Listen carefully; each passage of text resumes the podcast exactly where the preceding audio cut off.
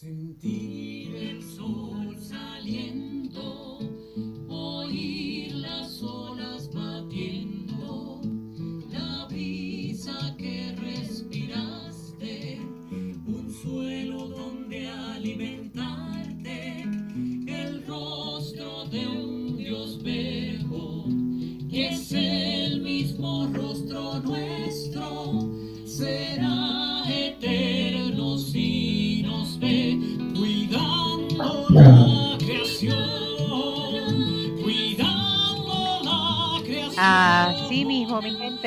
damos comienzo al programa Cuidando la Creación. Recuerde que este programa es auspiciado por la Pastoral Ecológica de la Arquidiócesis de San Juan de Puerto Rico y el Comité de Fe del Puente Enlace Latino de Acción Climática. Como saben, a eso de la una de la tarde los domingos tenemos este espacio de diálogo interdisciplinario multisectorial de base de fe ecuménico e interreligioso en el cual hablamos sobre la realidad de nuestro planeta o la realidad de nuestra casa común. Y dentro de ese planeta, todo lo que acontece en el archipiélago puertorriqueño, que pueda aportar para bien o que pueda aportar para hacer daño. Y eso es algo que nosotros le prestamos mucha atención en este programa. El programa será retransmitido por Radio Oro 92.5 FM los sábados a las 7 de la mañana y usted puede eh, conectarse a través de internet para eh, buscar ya sea domingo a eso de la 1, Radio Paz 810 AM online o si es sábado a las 7, radioorofm.com y de ese modo puede escucharnos también. Y si espera un día más, diríamos lunes, ya a partir de eso de las 9 de la mañana, puede buscarlo en modalidad podcast, el programa, y este de hoy justamente es el número 378, así como lo escucha. 378 es el número de programas que tenemos en esa audioteca que puede servir de no solamente de información, sino de motivo de mucho orgullo y de mucha esperanza por todo lo que se realiza en Puerto Rico. Le invitamos a que pueda buscar desde cualquier plataforma de podcast Cuidando la Creación, este de hoy, el número 378. Y esta que le habla es la hermana Licia Viles Ríos, dominica de la Santa Cruz, y hoy en la mesa de diálogo virtual vamos a conocer sobre el plan de mitigación, adaptación y resiliencia al cambio climático en Puerto Rico, tema que no es la primera vez que lo abordamos, pero un tema que eh, es necesario retomarlo y para esto nos acompaña el licenciado Gabriel Meléndez Cardona, quien es coordinador de política pública del Puente Enlace Latino de Acción Climática. Bienvenido, Gabriel. Muchas gracias a todos. Sí, y también le acompaña, y aquí voy a tirarme el caché de decirlo, desde Dubái, porque la chica está por allá. Tiene la oportunidad de representarnos allá en el COP28 y estamos hablando de Mónica Flores Hernández, coordinadora de campaña de Enlace Latino de Acción Climática. Hola Mónica, yo no sé cómo decírtelo en el idioma de que hablan en Dubái, así que me disculpa, pero hola. Hola, sa- saludos desde acá, desde el otro lado de- del mundo y agradecida de estar nuevamente aquí eh, eh, en el programa. Así es, sí, porque tanto Gabriel como Mónica no es la primera vez que están con nosotros en el programa y nos alegra mucho que puedan, ¿verdad?, acompañarnos y, y ponernos al día sobre este tema. Y en el caso de Mónica, saber que está por allá por Dubái, eso es una chulería. Ya luego tendremos, eh, te tendremos en el programa para hablar justamente sobre esa experiencia del COP28. Ya eso lo hablaremos con quien voy a presentar ahora, que es a Jacqueline Torres Martí. Saludos, Jackie. Saludos, hermana Liz, y bienvenida Mónica, y bienvenido Gabriel nuevamente. Somos, ¿verdad?, parte de este grupo de, de- del puente. Eh, somos todo un equipo de trabajo, así que desde nuestros lugares y nuestros espacios haciendo nuestro trabajo al día de hoy. Bienvenidos a nuestros radioescuchas también por ser tan fieles y, el- y acompañarnos en un diálogo importante, ¿verdad?, que, que es bien es medular, es medular para Puerto Rico y, y es, tan, es tangencial, ¿verdad? Con lo que está haciendo Mónica allá, con, con su presencia y participación y lo que se está discutiendo, lo que se va a discutir en el COP28 en Dubái. Así es. Salud. Y gracias, Jackie. Y me alegra que estés, de verdad. Tengo que aprovecharte cuando estás. Lo que le da con viajar y olvídate, la perdemos. Pero hoy está, así que yo estoy muy contenta por eso.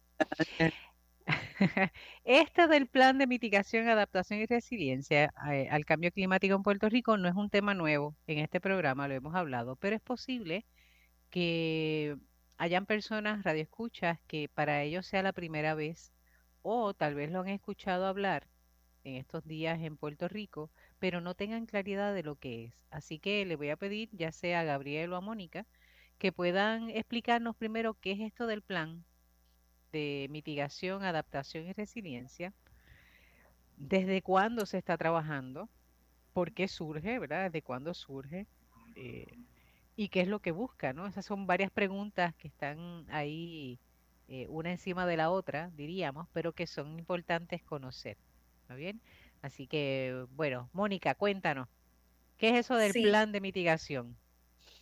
Sí, pues el, el- el- el plan MAR, como, como le decimos en el puente de, de manera corta para el plan de mitigación, adaptación y resiliencia al cambio climático, este, este plan responde a la ley número 33 del 2019. Este, y esta ley, ¿verdad? Es la ley de mitigación, adaptación y resiliencia al cambio climático que entonces crea este comité de expertos y asesores para delimitar un plan para Puerto Rico. Y el propósito, ¿verdad?, de, de, del plan es precisamente, digamos que decidir, ¿verdad?, e, e, estipular eh, cuál va a ser la política pública del país en torno a la planificación de Puerto Rico de aquí al futuro, empezando desde ahora, ante la realidad del cambio climático este, tanto lo que ya, lo, que ya, los impactos que ya estamos eh, experimentando, como los que se proyectan que experimentaremos en los próximos años y las próximas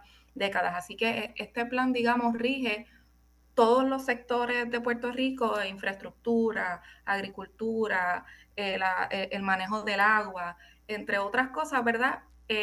Mirándolo desde el crisor de lo que es el cambio climático y lo que eso implica los cambios que se implica para Puerto Rico y las adaptaciones, ¿verdad?, que se necesitan para entonces poder tener eh, eh, país y poder funcionar ante, ante la realidad del cambio climático. Así que es un poco, eh, es el plan que nos prepara para el futuro desde el presente, ¿no? Y esa es, ¿verdad?, la, la, la importancia de, de, este plan. Se supone, ¿verdad?, esta ley, ¿verdad?, esto de nuevo, como dijo la hermana, no es algo nuevo, eh, esta ley se establece en el 2019, se forma este comité, se nombra eh, el comité que incluye, ¿verdad?, diferentes expertos en distintos temas eh, climatológicos y, de, los ecosistemas, infraestructura, entre otras cosas en Puerto Rico.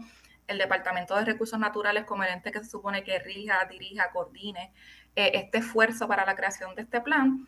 Y según la ley, eh, como se establece en el 2019, se supone que para el, el 28 de febrero de, de, 2021, este plan se presentara ante la legislatura eh, y la Cámara de manera simultánea, ¿no? En febrero del 2021, pero pues eso no, no sucedió de esta manera y pues por eso estamos hablando en, en ese momento eh, por, eso, eh, por eso estamos hablando ahora y no estuvimos hablando de esto tal vez hace dos años.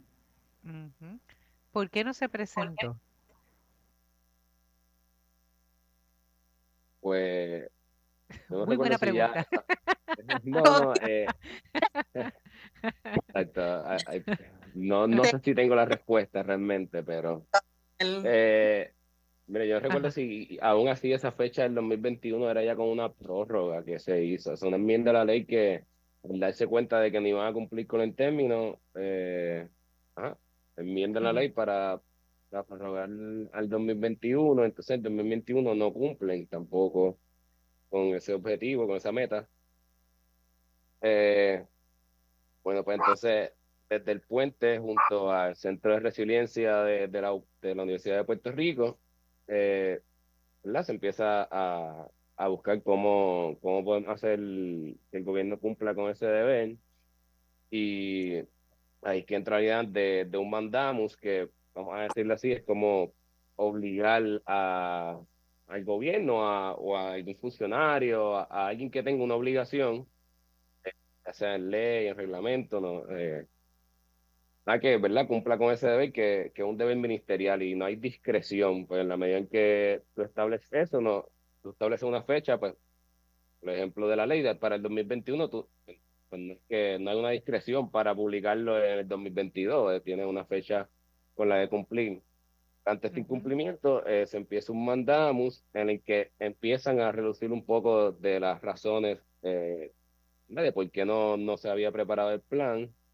Eh, el consejo que prepara el plan, el consejo de expertos, realmente hay unas personas brillantes y muy preparadas que, que simplemente, o sea, ¿verdad? De, de lo que ellos mencionan, de sus declaraciones, de que no se estaban pudiendo reunir por falta de, de coordinación con el Departamento de Recursos Naturales, quien era por decirlo quien convocaba a estas reuniones, eh, pues, cosas comunes en Puerto Rico de, hoy día, falta de fondos, eh, o sea, falta de recursos y pues tal vez falta de La prioridad de las razones va en la no convocatoria del secretario.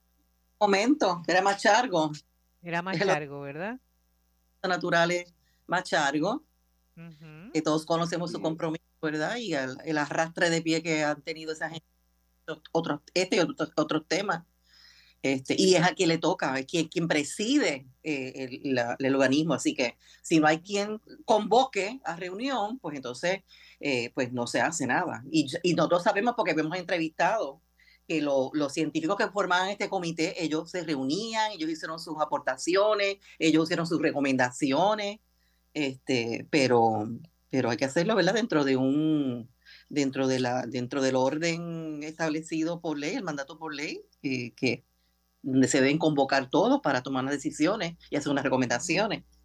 Y eso es por eso es, como dice Gabriel, que hubo que ir al tribunal. O sea, la, organización, las organizaciones que se unieron para, para eh, de alguna manera, um, eh, obligar o animar o, ¿verdad? Este, mover a la acción, pues tuvo que ser a través de, esa herramienta legal, como explicó Gabriel, pues el mandamos.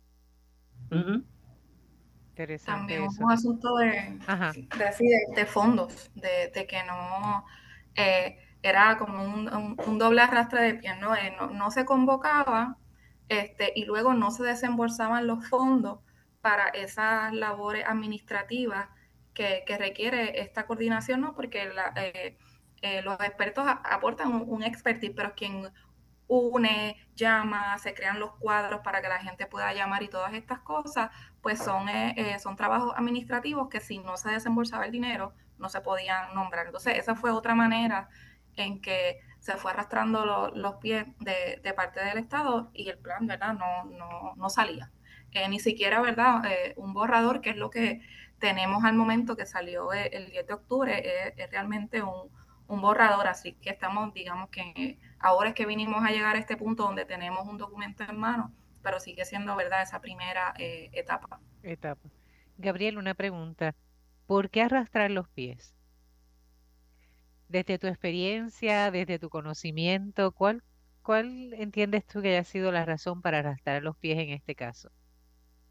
Sí, yo creo que eh, o sea, lo, lo, vemos en esto y muchas cosas. Eh, de un tiempo para acá diría que, o sea, quizás ya que lo planteé un poco más amistosamente de animar al gobierno, yo creo que, que hemos tenido que estar esforzando el brazo a que lo haga, porque aún así se niegan. Eh, yo creo que verdaderamente una falta de compromiso y, y voluntad política en, en, hacer cumplir estas promesas, eh, porque pues en ley se ve muy bonito. En ley nosotros, si, si, si fuera por la ley, ahora mismo estaríamos en 25% de energía renovable, estaríamos reciclando eh, sobre 50% de lo que de los desechos que, que, producimos, pero, pero eso no es así, o sea, son leyes para, pues, como estrategia política lo utilizan para entonces, ah, mira, eh, en este caso fue Rosselló, que pues sabemos su desenlace, pero eh, pero para entonces quedar bien, o sea, ganar votos. Ah, mira, yo fui el gobernador que firmó la ley eh, del plan de mitigación y adaptación. Eh, en el caso de, de Alejandro García Padilla, hice cuatro órdenes ejecutivas y así fue nombrado como el gobernador verde de Puerto Rico. por, con, con, esa, con esas órdenes, pero a la larga no se cumplen. Nosotros hemos estado también dándole seguimiento a esas órdenes ejecutivas que, que en su momento creó el gobernador Alejandro García Padilla y, y no, se, no se han cumplido. Se supone que crearan unos, también unos planes eh, de infraestructura. En ese caso iba directo a, a, lo que era educación, a los planteles escolares, que vimos la necesidad de eso cuando entonces, ¿verdad? Antes del huracán María y antes de los, de los terremotos también, que uh -huh. quizá un, de los temblores, que quizá, ¿verdad? Revisar estos planes y que sea de emergencia hubiese podido ayudar definitivamente en, en estas situaciones, que entonces pues vemos el costo de, de no actuar. Eh, pero sí, definitivamente un, es prioridades, realmente eh, dónde estamos ubicando ese dinero, en qué lo estamos invirtiendo.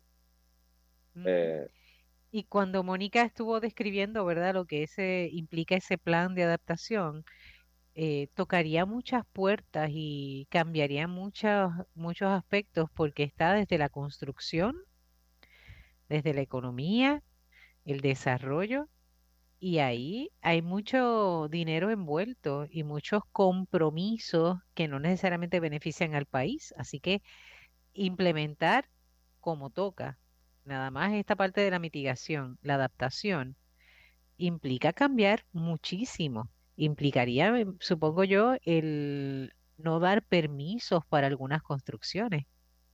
Mónica.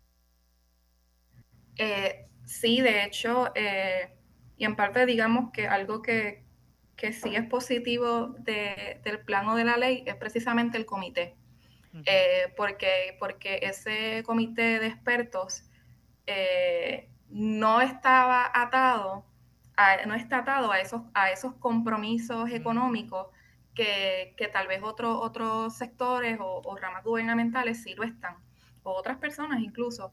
Entonces, no hay compromisos no hay compromisos de campaña política ni nada por el estilo. Exacto, entonces eh, el plan Basta, por ejemplo, eh, que es uno, ¿verdad?, de tal vez los temas que, que, más revuelo, controversia ha estado causando en los últimos años, que es el asunto de las costas, tanto de la erosión costera como de la construcción ilegal en la costa y mm. todo el activismo que ha salido desde entonces.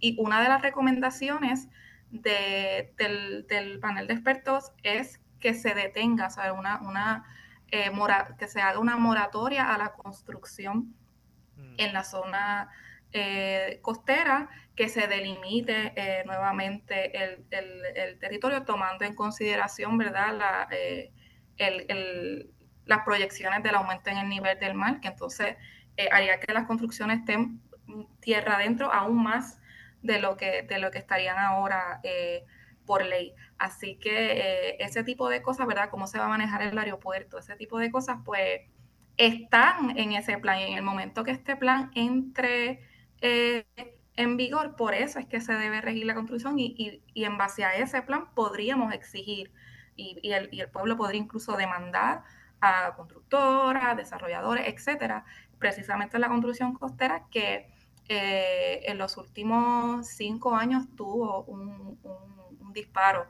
eh, en, en, cuántas construcciones en la zona costera se estuvieron haciendo, que es completamente verdad contrario a a lo que deberíamos estar haciendo de cara a la realidad, principalmente del aumento del nivel del mar, sin contar las otras cosas.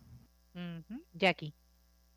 Sí, lo que dice Mónica al principio es bien importante que, y, lo, y lo hemos visto en entrevistas anteriores, que a quienes pertenecen a ese comité de expertos y científicos son personas eh, puertorriqueños, puertorriqueñas de renombre, en donde se hacen unas recomendaciones basadas en la ciencia, basado en la información, en las investigaciones que ellos año tras año, ¿verdad? Han ido desarrollando, o sea, que han puesto al servicio del pueblo de Puerto Rico, esto lo hemos dicho, uh -huh. y, a, y, con sus recomendaciones, con el sustento y el apoyo de esas recomendaciones, eh, vemos que ellos han ofrecido al pueblo de Puerto Rico el resultado de esa experiencia, el resultado de esa información, el resultado de esa, de esa investigación, ¿verdad? Donde ellos han accedido a propuestas, a grants, a, ¿verdad? A, a, a la academia, lo, las investigaciones de estudiantes de posgrado, de doctorales, etcétera.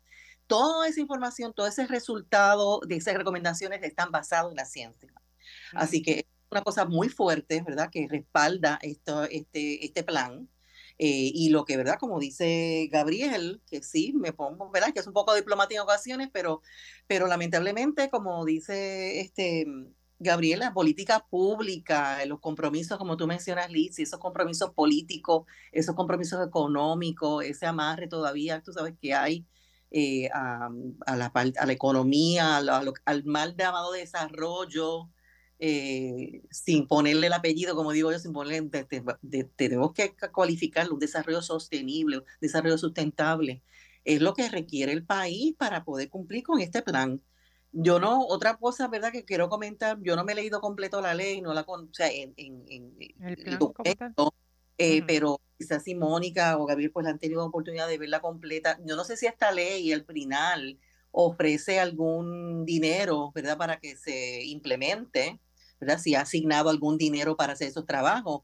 Pero también ese es otro problema. Muchas veces nuestro, nuestros legisladores hacen leyes y dictaminan y acuerdan algunas cosas, pero no acompañan, ¿verdad? Esas palabras con un presupuesto, con un dinero. Así que, ¿cómo tú vas a hacer algo si tú no respaldas esto con, ¿verdad? con, con el apoyo económico para que se, se materialice? Este, así que yo no sé si esta ley, pues está en su momento, vino acompañado con algún presupuesto. Este, y otro tema sería, si eso es así, si vino acompañado un presupuesto, pues si ese presupuesto se tenía, si ese presupuesto se dio, por qué se tarda tanto tiempo en, en acceder a ese dinero para que todo esto funcione.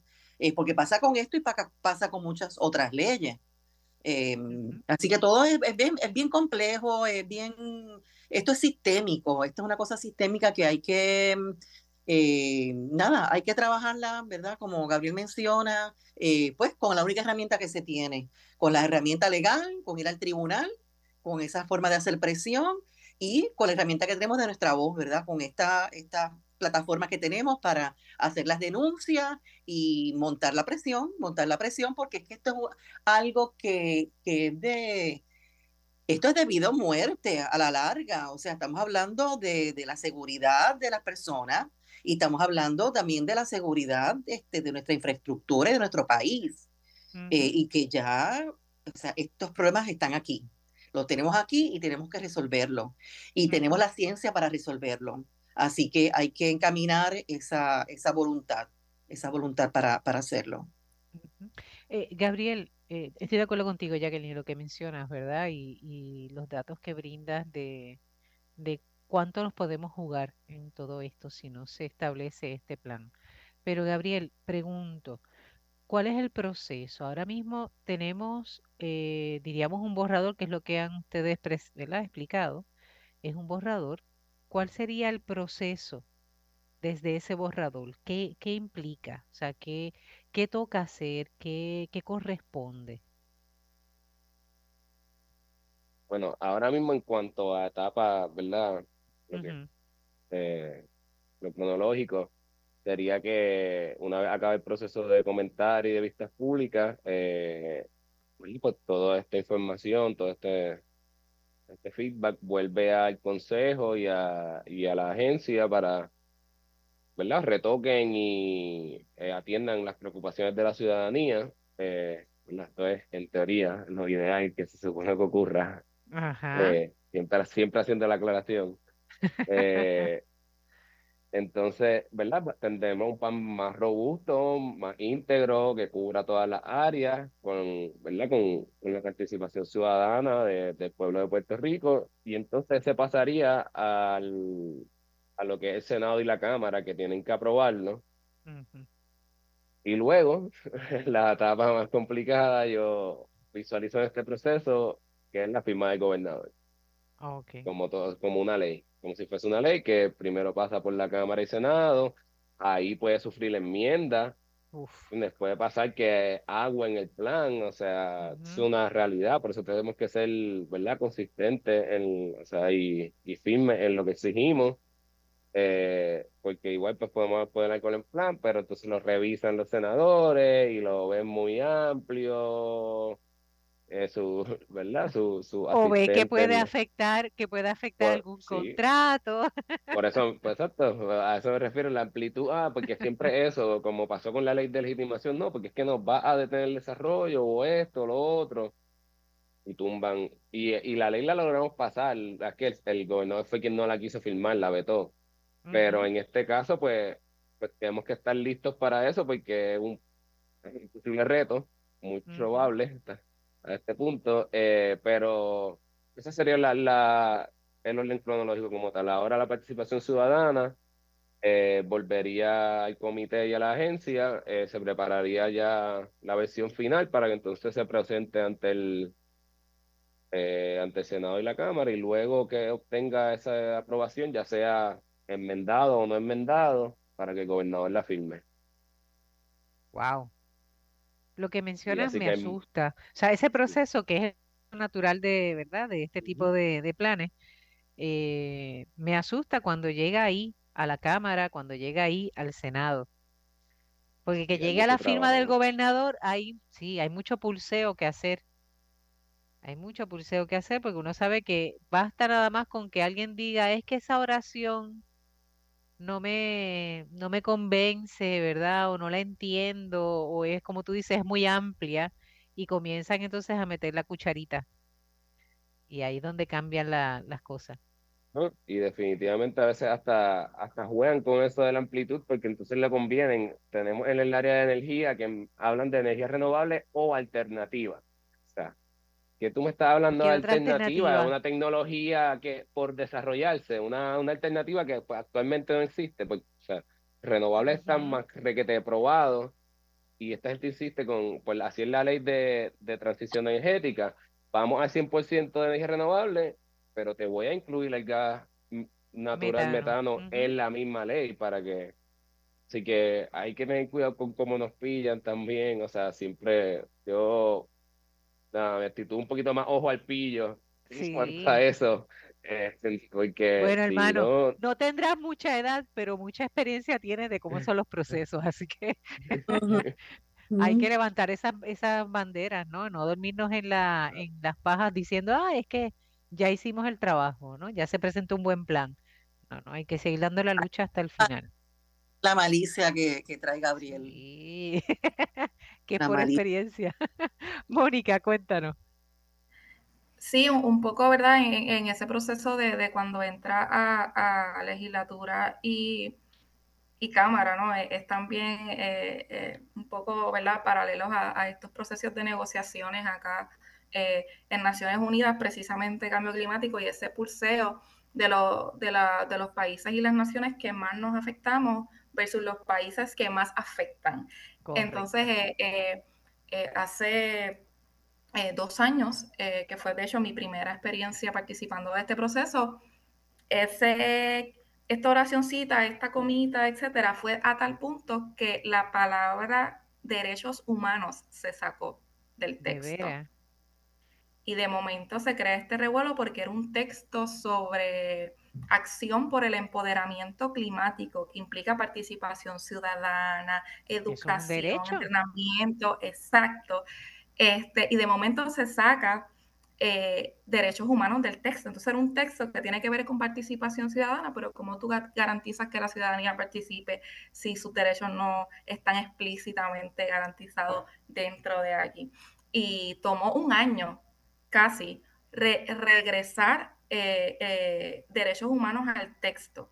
Eh, y de manera bastante tímida. Y eso, ¿verdad? implicó que se causara un revuelo, que se hiciera una marcha bien grande en medio, ¿verdad? En los días de negociación, que esto empezara a retumbar en, todas las, en, los medios, para que entonces tuvieran que echar para atrás y devolver el concepto de derechos humanos al texto que existe la Carta de Derechos Humanos firmada por, por los países. Entonces, eh, hasta ese punto se puede llegar eh, alando una comita aquí, empujando una comita allá, y por eso es bien importante, y esto ¿verdad? es una estrategia que también se utiliza en estos procesos, que desde la ciudadanía, ahora que estamos en vista pública y podemos comentar al texto y, y presentar ponencias en las vistas que quedan, que son el 8 y el 9 eh, de diciembre, lo importante es que seamos ambiciosos para que cuando llegue a la legislatura y se, y se agüe, todavía nos quede, quede algo de consistencia. Yo creo que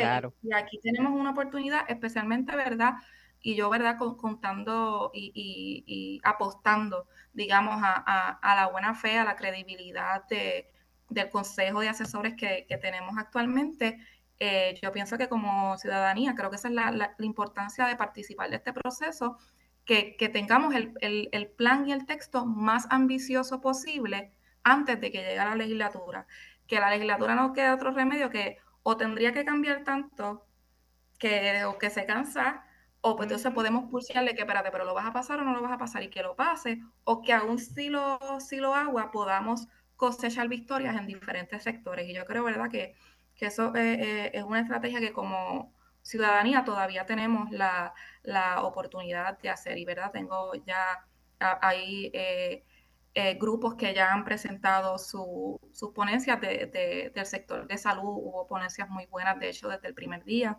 Eh, también tenemos miembros de algunos de los campamentos que están actualmente en las costas que, que están comentando, como van a comentar en, en estas últimas eh, eh, pistas públicas. Y pues que sepan que hasta, hasta el 9 de diciembre, o sea que todavía, ¿verdad? Usted puede sí, hacer su, su, su, su, comentario y enviarlo, ¿verdad? A, al correo de, del, del, consejo, que se lo voy a compartir ya mismito, pero que sepan que todavía eh, así sea el último día, eh, están a tiempo de enviar sus comentarios y si su comentario es que entienden que el tiempo de comentario se debe extender, pues también, este, o que, se, quieren, se quieren más vistas públicas, un proceso de participación más amplio, etcétera. Eso es algo que también eh, como ciudadanía se puede pedir, que no es solamente en cuanto al plan, sino en cuanto al proceso mismo. Pero mi estrategia y recomendación es que seamos ambiciosos ahora, antes de que llegue la legislatura, y que entonces tengamos un plan que podamos defender, porque entonces la segunda parte es que cuando llega la legislatura y el Senado, pues tenemos esa oportunidad de como, de como ciudadanos y ciudadanas, pues entonces empezar ese, ese cabildeo con, y, ¿verdad? y esas llamadas a, senadores y esas llamadas a miembros de la Cámara de Representantes diciendo, mira, este plan está sobre la mesa, eh, yo pertenezco al sector que tú estás representando, entendemos que este plan debe aprobarse y, y empezar, ¿verdad? a, moverlo, pero que tengamos un plan ahora que podamos defender mañana. Eso es verdad a lo que yo recomendaría. Me parece muy, muy acertada tu propuesta, eh, sobre todo el que la ciudadanía conozca de en qué consiste el plan y cómo nos beneficia o cómo nos puede afectar. Es importante para poder luego poder eh, apoyarlo y hacer, como bien dices, ese cabildeo ciudadanos que tocará hacerlo para poder garantizar algunos aspectos. Jackie, ¿querías mencionar algo? Sí, le pregunto o a Mónica o a Gabriel, ¿verdad? Que, menciona, que mencionó esos pasos que ocurren hasta que finalmente se logra eh, aprobar ese plan. Eh, en vista de, de, la línea de tiempo que tenemos ahora, ¿verdad? Todos sabemos que nos acercamos a un cambio de gobierno el año que viene. Eh, de cualquier manera, ¿verdad? Entrarán, saldrán legisladores, senadores, eh, eh, ¿verdad? Funcionarios. Esa línea de tiempo que tenemos ahora y entrando ahora en estos temas de política, en donde muchas cosas se paraliza, ¿verdad? Las decisiones importantes del país se paralizan y todo entonces la mayoría se reenfocan o nos desvían la atención a la parte político-partidista. Eh, ¿Habrá tiempo? ¿Tenemos tiempo para estos procesos? ¿O este proceso ustedes creen que se extiendan eh, sobre, ¿verdad? Para, para, para dentro de un año y medio, dos años. Esa línea de tiempo, ¿cómo ustedes la ven? ¿Verdad? Una vez que Gabriel nos ha explicado todos estos procesos, ¿verdad? Que, que, toman, que toman ese tiempo para que finalmente se logren. Eh, ¿Verdad? Esa sería mi pregunta a ellos. ¿Cómo ustedes lo ven?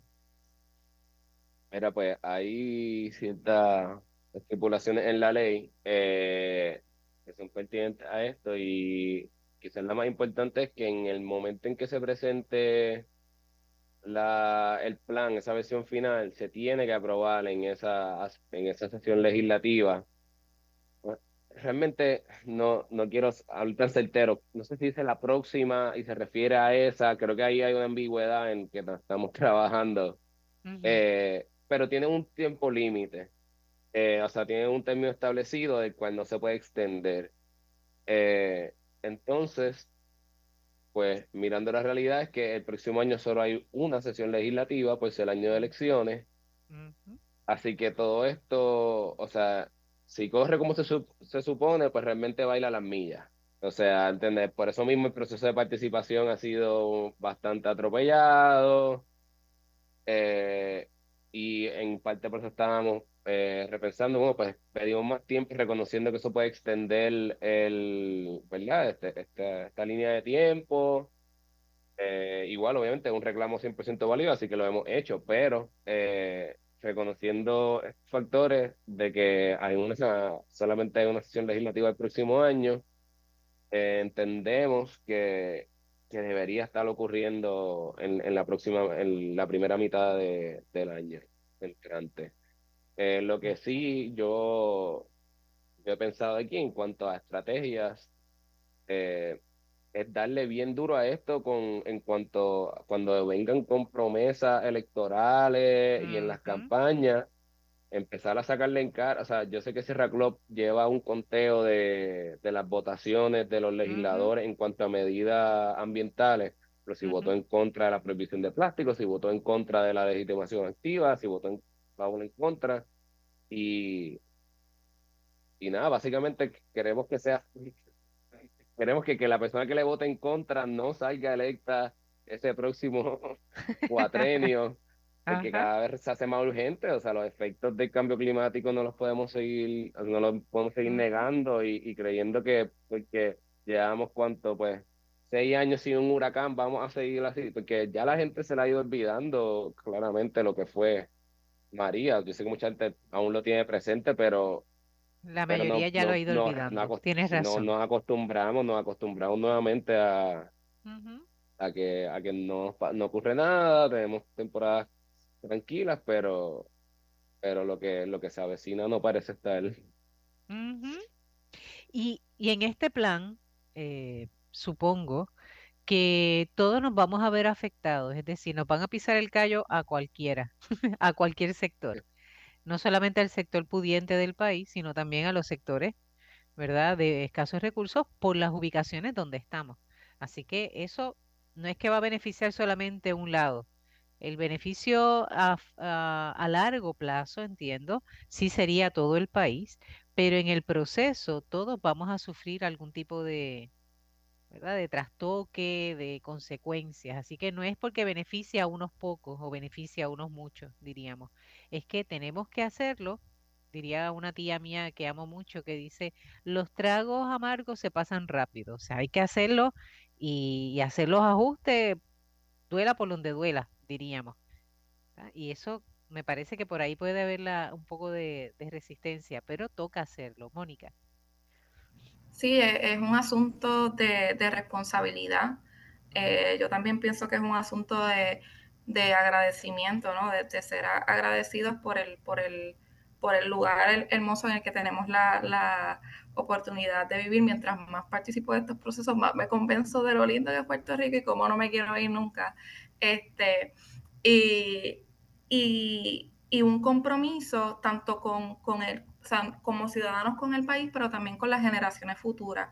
Que eso que yo disfruté, mis hijos, mis nietos lo puedan disfrutar también. O sea, que, que eh, eh, es apostar a que las generaciones futuras, que no están tan lejanas ya, tengan eh, Puerto Rico también y tengan un Puerto Rico en el, en el que puedan vivir, del que no se tengan que ir, este, ¿verdad? que, que esté tan contaminado que no se pueda ir para un poco, para que entiendan la, la envergadura de, de, este plan estamos hablando de sobre 700 páginas y incluye los sectores de infraestructura, agua, energía, transporte y movilidad, sistemas marinos y zonas costeras, ecosistemas terrestres y bosques, turismo, educación, salud, residuos sólidos y el manejo tanto de vertederos, reciclaje, etcétera, agricultura y ganadería y justicia climática eh, como, ¿verdad? Como, como concepto y como capítulo. Así que al menos uno o dos de esos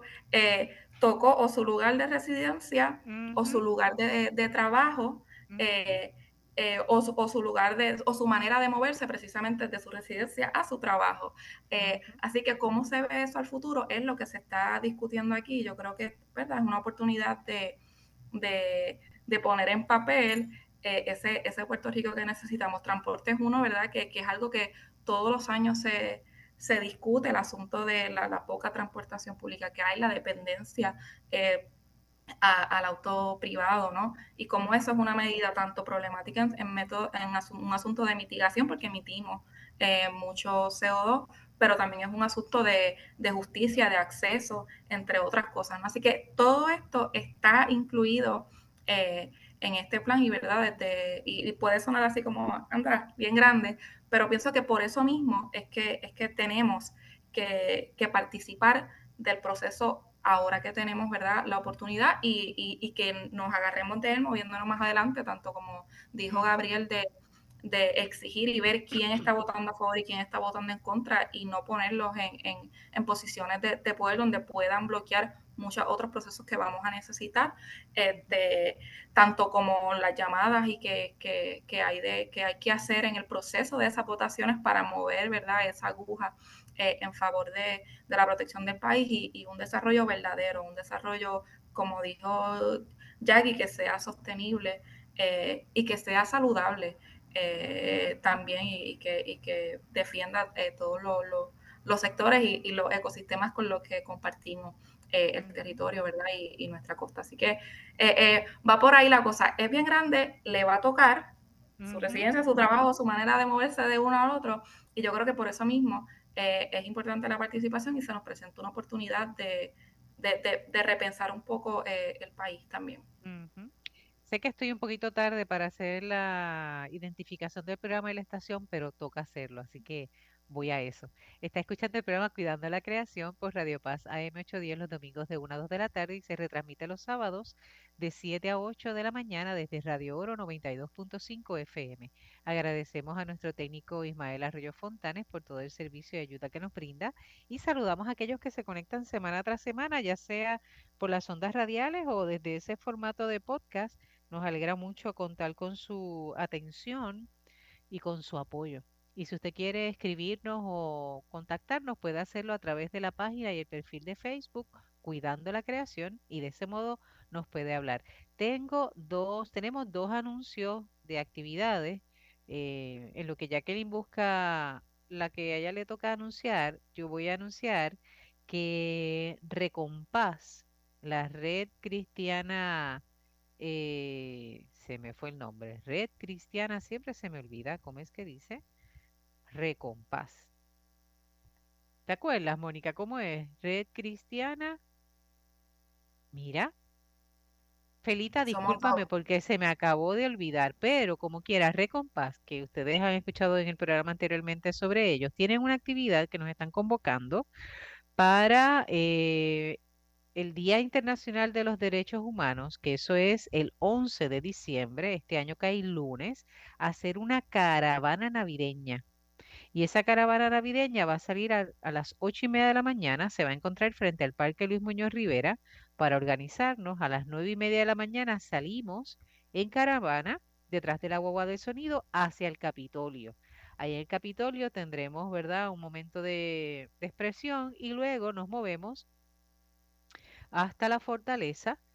Eh, allá le daremos un mensaje muy particular al gobernador y regresaríamos entonces al área norte del Capitolio, eh, justamente lo que se conoce como la Plaza de la Democracia, para ahí tener los mensajes finales y la firma, ¿verdad?, de endosos y demás, para poder entonces enviarle a los legisladores el comunicado de nuestros reclamos. Así que ya saben, el 11 eh, de diciembre tenemos esa caravana navideña que lo que busca es eh, unirnos por energías renovables distribuidas. Por tanto, es una lucha en contra del gas, en contra de la quema de carbono eh, y en contra de cualquier otra práctica que no vaya en la línea de la energía renovable. Así que ya saben, sepárelo el 11 de diciembre, ese lunes, vamos a estar, de hecho, Jacqueline y yo vamos a estar en esa caravana apoyando eh, esta actividad porque entendemos que es un derecho humano, como bien nos decía Mónica ahorita, ¿verdad? En la intervención,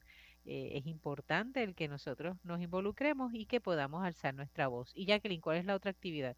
Esa invitación de la red cristiana, eh, tal cristiana por la paz. Gracias, gracias.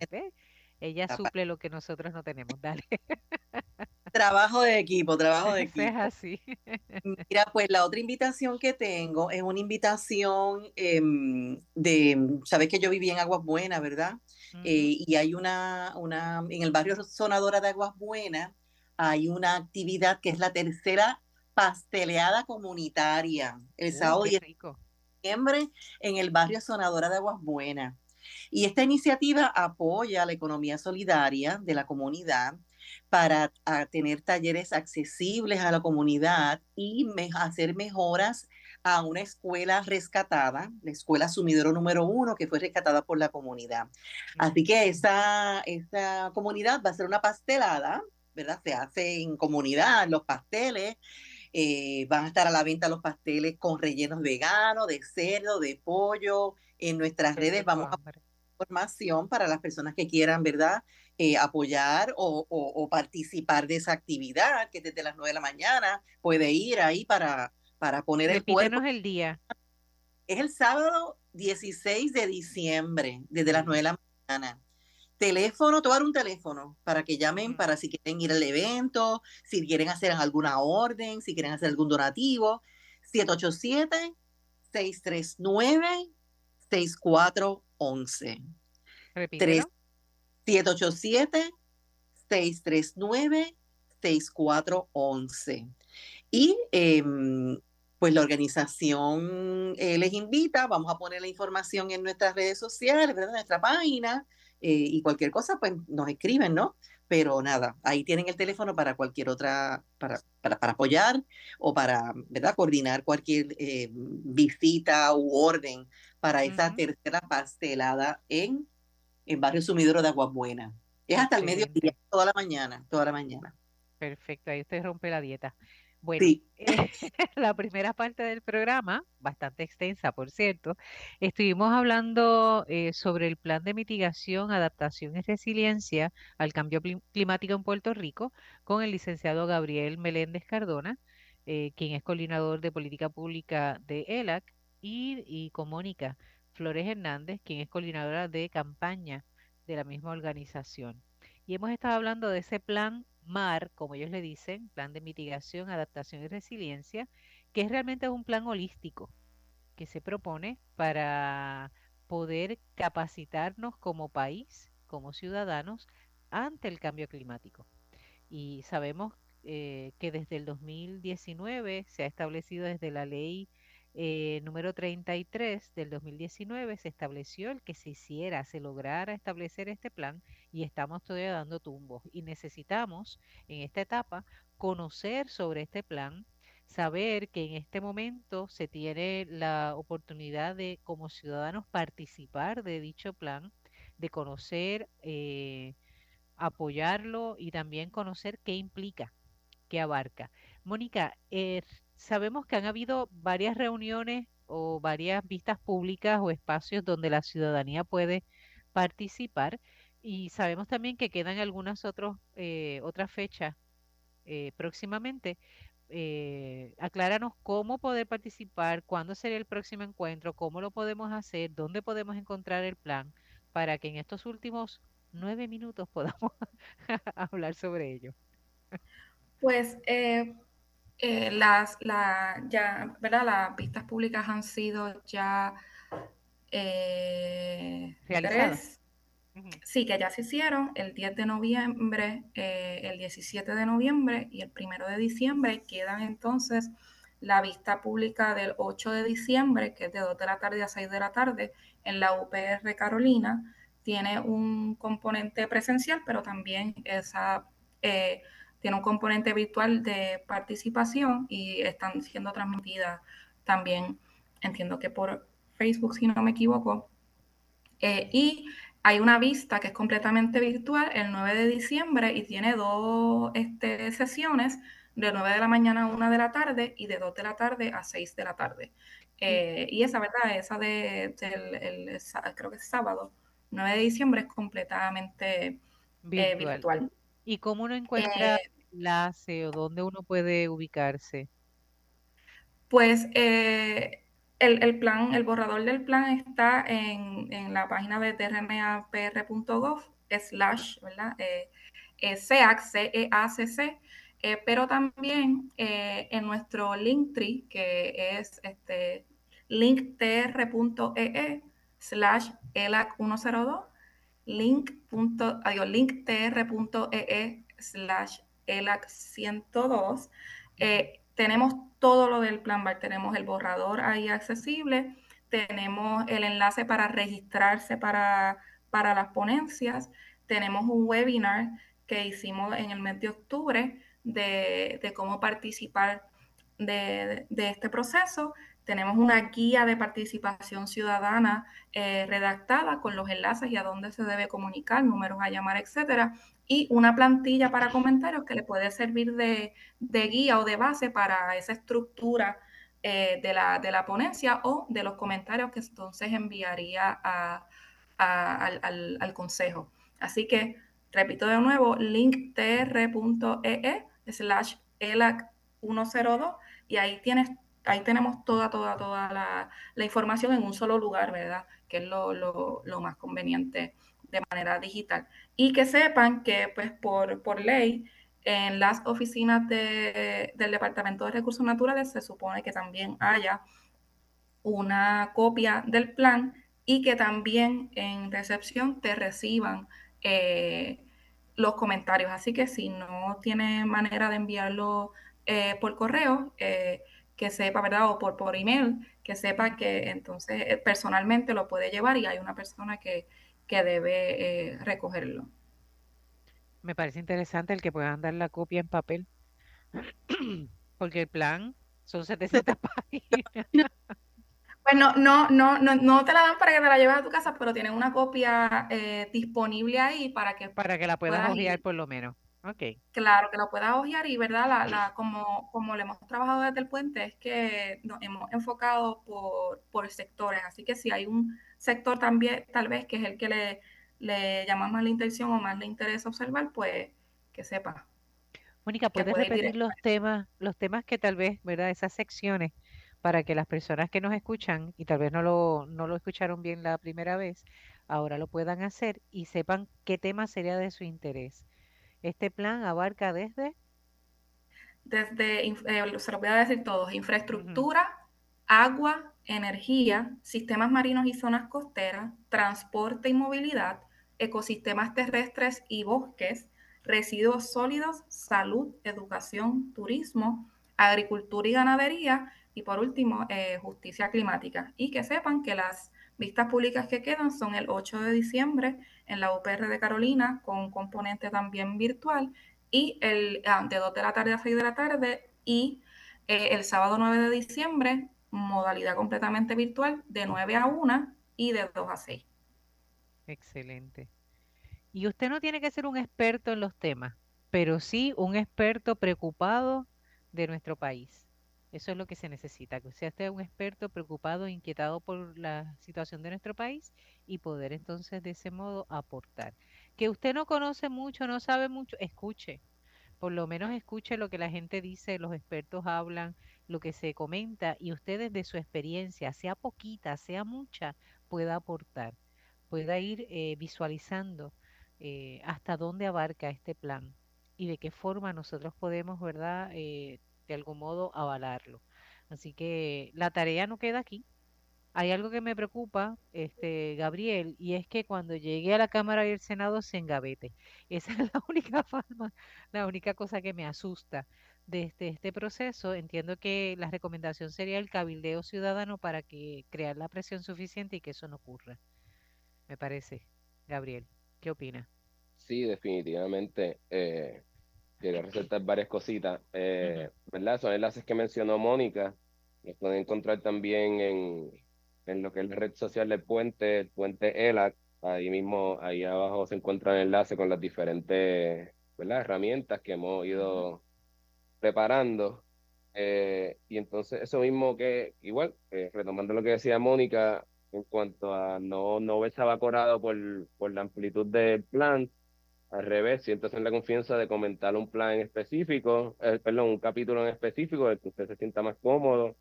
Si usted es una comunidad, comentando, ¿verdad? Desde sus circunstancias y su contexto, si usted está desde una comunidad en Peñuelas, que la sufrió los efectos de la ceniza y de la quema de carbón, pues usted comenta enérgicamente en contra, o sea, pidiendo, exigiendo que se cierre la carbonera antes de que se, del 2027, que es cuando vence el contrato. Y así por el estilo. Nosotros, aún desde el puente, tenemos un equipo y como quiera nos enfocamos en tres áreas en específicos, que es energía, educación y justicia climática, que es que no, no, no damos abasto para, para, mucho, claro. para, para todo. Pero en cuanto a eso, ¿verdad? De su experiencia, usted es un agricultor, comente sobre el área de, agricultura. Eh, y nada, que pues reconozca que esto es una oportunidad eh, para asegurar a las futuras generaciones el disfrute, el gozo y, subsistencia. Eh, y pues para eso, reconocer esto como una herramienta y reconocernos a nosotros como agentes políticos en, que podemos mover la balanza en una dirección, podemos mover en, hacia un lado, hacia, un, hacia el otro.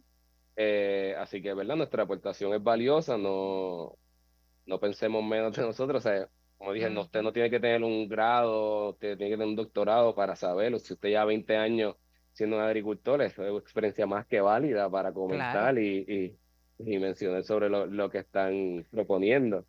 Eh, así que nada, los, dejo en eso. Agentes políticos, no politiqueros. Eso es así. Muy bien, importante purificando la política, que eso es importante también, ¿verdad? Esa búsqueda de la democracia y del bien común. Así que ya saben, tenemos ahí una gran oportunidad.